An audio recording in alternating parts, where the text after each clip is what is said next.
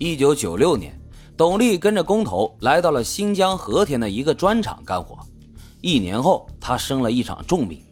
黑心的老板在得知董力因为生病没有办法继续干活之后，直接叫人把董力赶出了工地，而且不但把他赶走，还一分钱都不想给。理由呢，就是董力生病的时候耽误了工厂的生产，工资啊全部都被扣掉了。对此，董力是非常的不服气，于是他立马找到了砖厂老板进行理论。可是啊，还没等董力开口呢，黑心老板就破口大骂：“你每天吃老子的，喝老子的，还住老子的，现在不能给老子干活了，你耽误了我多少活，你知道吗？还想要工资？我看你是不想要命了吧？我再给你最后一次机会，赶紧在我面前消失！”见董力人在那里不肯离开砖厂。老板竟然又找来几个人，把董丽胖揍了一顿。最终，刚刚二十三岁的董丽在没有任何办法的情况下，只能拖着抱恙的身体离开了和田，坐上了返回老家的长途大巴车。可是，这大巴车开出不久之后，售票员便开始挨个查票，而董丽呢，由于黑心老板并没有给他发工资，压根儿就没有钱买大巴车的车票。没办法呀。只能在座位上闭着眼睛假装睡觉，然而这种掩耳盗铃的方式显然根本起不到任何作用。售票员把董丽推醒之后，很快就发现他逃票了。于是售票员和司机俩人合力把董丽赶下了大巴车，并且把他的行李重重地扔在了地上。董丽又有什么办法呢？只能把散落一地的行李全部都捡起来。而他当时花钱在新疆买了一台旧电风扇，也被摔坏了。本来啊，这个电风扇他是准备带回家里孝敬父母的，结果没想到还被这客车司机给摔坏了。也正是由于发生了这件事情，以至于后来董力在杀人的时候，经常会对出租车司机以及货车司机下手。在几经辗转之后，董力终于回到了自己的老家陕西。一到家后，他就放声大哭了起来。回想起这一路上他遇到的艰辛，这些年他所受尽的屈辱，他一直都选择克制隐忍。但是他发现这些并没有什么卵用。董丽的思想在那一刻彻底的发生了质的改变。他不再认为忍辱负重能够拨开云雾见明月，而是认为人善被人欺，马善被人骑。想要改变命运。自己啊，必须要有实力。面对恶人，自己就要比他更恶，下手更狠，这样才能让别人不敢欺负自己。有了想法呢，就必须去落实。董力决心为自己打造实力。之后，他便瞒着家人进入了一家武术学校学习搏击，练习摔跤。他本来想着，如果自己呢要是摔跤的料，就能去参加比赛，也能够养活家人。那自己也会一直坚持的干下去。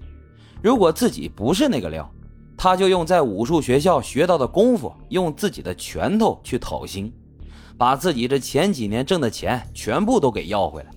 他要通过武力解决问题，并且啊，在此期间，他还利用气枪改造了一把手枪，用武力解决问题的想法，那个时候在他心里可以说是根深蒂固。后来有一次在武术学校学习的期间，他跟一个师哥发生了冲突，二话没说，他就用自制的手枪把对方给打死了。为了逃避追捕，董力董力跑到了天津藏了起来。董力的长相不错，个子也很高，尤其啊还会点功夫，因此他在天津混的还是非常不错的，甚至当时还谈了一个女朋友。在天津的这段时间里。可能是董力一生当中最风光、最得意的时候了，没有人敢欺负他，更没有人打他，并且还有一个不错的女朋友整天陪着他。然而好景不长，因为一件小事打破了这里的平静。也许是冥冥之中自有天意，因为董力会武功，当地的一些小混混呢都愿意跟他结交。有一次啊，与他交好的一个小混混。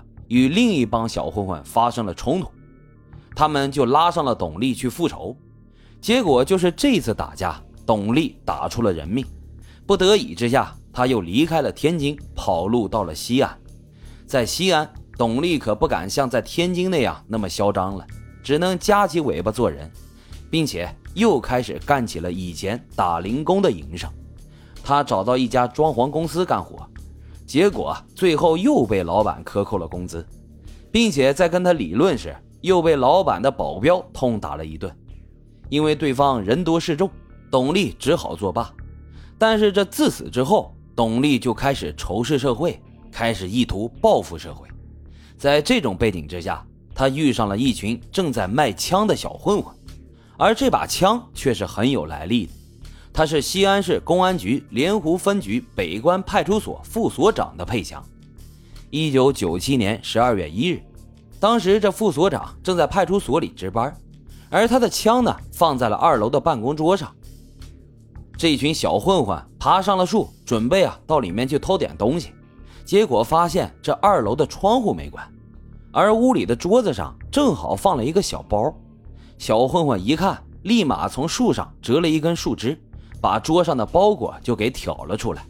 之后便拽上几个朋友，偷偷溜到附近没人的地方打开看看。另外几个人是既兴奋又意外，因为这包里啊并没有钱，但是有一把手枪。他们是一群小混混呀，哪里见过这种东西？当时是兴奋的不行，不过兴奋之后呢，几个人也明白这是一个烫手山芋，于是就把这支枪埋在了护城河的边上。后来，其中一个小混混在偷东西的时候摔断了腿，急需前来治病，于是他们想到了卖枪。也就是在这个时候，他们找到了董力，跟他进行交易，最终双方达成了五百元的交易金额。董力买到了警察的那把六四式手枪和五发子弹，之后，董力便拿着枪，带着小兄弟们坐上了一辆出租车，向南二环的方向驶去。